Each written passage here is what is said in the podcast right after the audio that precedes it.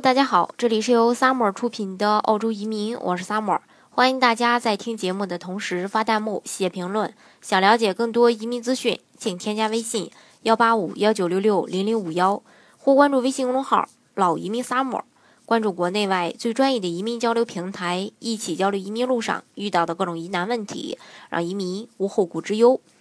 呃，今天呢，跟大家来分享一个网友在澳洲这个十年来的一个经历。嗯，他说再过一个月移民澳大利亚就整整十年了。仔细想想，自己三十岁就已经是老移民了。这十年的时间，呃，斗转星移，变化太快了。我的人生蜕变都在移民澳大利亚的这段时间里发生了变化。在这十年的时间里，我得到很多，也失去很多。零八年只身一人到现在，一切都是自己没想到的。没想到我有了自己的家庭，有妻女，买了房子，买了车，太多太多。在澳大利亚生活的这十年，我学会了努力，学会了靠自己。最关键的是，我学会了想要收获，先要付出。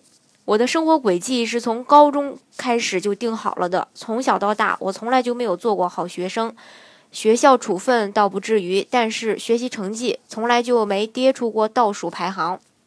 让我出国读书是早在高中毕业，父母就计划好的，只是没有告诉我。直到在国内念了两年大学，随便混混的态度让爸妈决定提早送我出国。爸妈都在国企上班，家里不算大富大贵，但也能够供我去澳洲读书。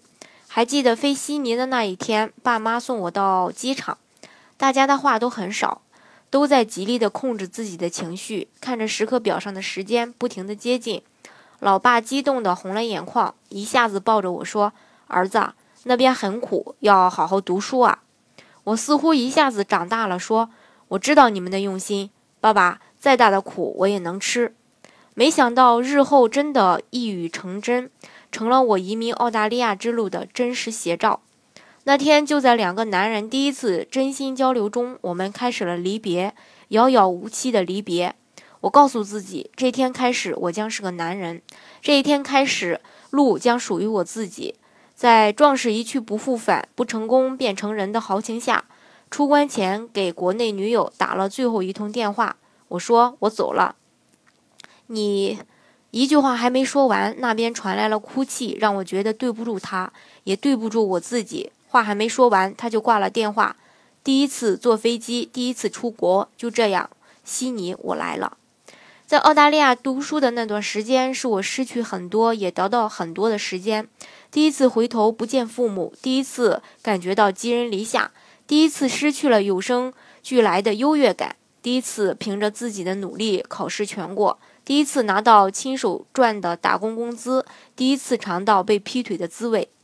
尽管来了澳洲，我从来没想过移民澳洲，也没断过和女友的联系。国际电话费太贵，打得少。但信却是一封接一封的不停写，就算我预想到了女友早晚有一天会提分手，也没想到竟是二零一零年年初第一次回国，在女友生日当天去她的学校，带着九十九朵玫瑰去想给她惊喜的那天。原来她的生日不只有我一个人送礼物，原来我们之间只剩当面告别。回到澳大利亚的生活依旧如故，还没毕业，想要。想着学习的事儿，还要计划毕业后的事情。我也说过，之前没想过移民澳洲，直到遇到我的妻子，我的生活才开始有了明确的规划。我和妻子第一次见面是在火车站，上学转车，突然碰到一个女性朋友，便上去交谈，旁边就站着我的妻子。后来在火车上聊天，才知道她和我都学的是市场营销，在一个教室。过了几天，他打电话给我要。帮我介绍女朋友，其实是推销他的朋友。去学校，我又带了个哥们儿一起去，我是冲着他去的。之后就开始攻略模式，成功约到他，慢慢就在一起。移民澳大利亚是他的目标，他已经早早就有了计划。毕业后申请工签，再申请移民。在我和他的感情日益稳定中，也都回国拜访了双方的父母后，我也同样选择了澳洲移民之路。虽然移民没有我想的那么简单，找工作也是充满艰辛，但是在每天网上网发简历、面试、不停的失望当中，找到了一份机械操作员的工作，因为工作认真，很快成为公司的骨干。主管比较喜欢我，有意的培养我，给我机会，我成了除了主管之外最熟悉工作的人。这样一直到二零一五年，在公司干了一年半，我开始看房，准备买房。虽然房子首付借了爸妈一点儿，可还剩下二十五万贷款。这年我二十七，而妻子怀孕一年没工作。去年一家制药公司重金挖我主管的墙角，主管带我跳槽，他直接升经理，我就成了小的主管。工资按年算，不是按周算了。今年我三十岁，三十岁如果没有移民澳洲，留在国内，现在会是什么样子？一定看上去比现在年轻。多少靠着父母不会那么吃那么多的苦，可也不会有那么多的收获。澳洲真的是，只要你敢付出，多大的梦都能做。我还在做梦，还在定新的目标。三十五岁、四十岁、四十五岁。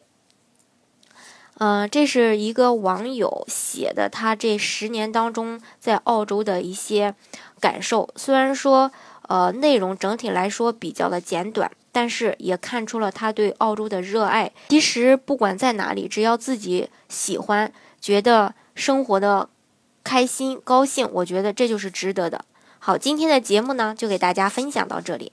如果大家想具体的了解澳洲的移民政策的话，欢迎大家添加我的微信幺八五幺九六六零零五幺，或关注微信公众号“老移民 summer”。关注国内外最专业的移民交流平台，一起交流移民路上遇到的各种疑难问题，让移民无后顾之忧。